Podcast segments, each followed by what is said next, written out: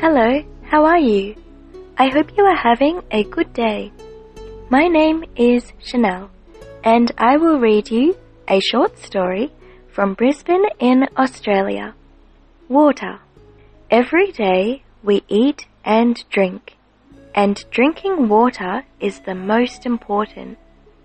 The human body can go without food for a long time, but we need lots of water every day. Many people don't understand how much water the human body needs. They don't drink enough water because most people drink when they feel thirsty. But we still need to drink even when we are not thirsty.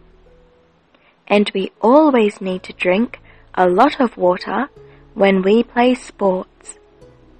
A person's body is 65 to 70% water.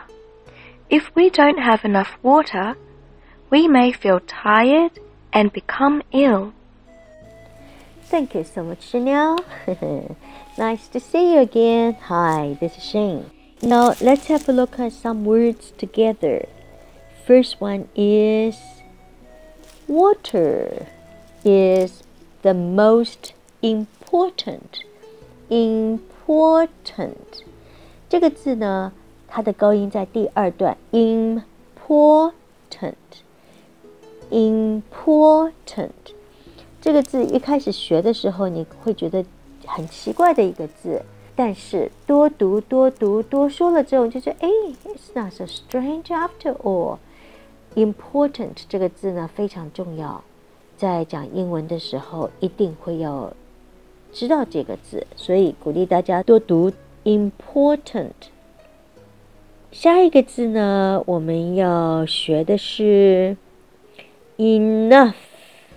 enough，g h 在这边发的是 f 的音，enough，高音在第二段。Most people do not drink enough water. Thirsty, thirsty, thirsty. 啊，高音在第一段。当你在读 thirsty 的时候呢，舌尖要伸出。上面的牙齿和下面的牙齿中间，thirsty，然后要你照着镜子，在镜子里看得到你的舌尖就对了，thirsty，口渴哈，so we need to drink water even when we are not thirsty，哈哈，OK，play sports，sports。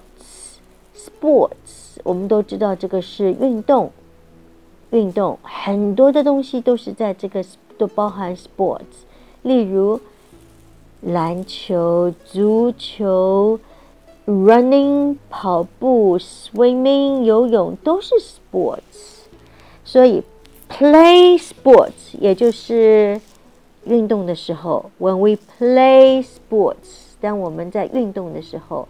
玩任何一种运动，we all need to drink lots of water. If we don't drink enough water, we will become ill.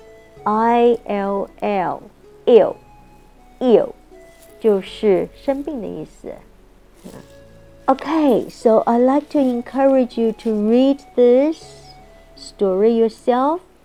Read out aloud listening to Chanel first and then read out yourself. Okay? And remember, practice makes perfect. And I do look forward to seeing you tomorrow. Bye.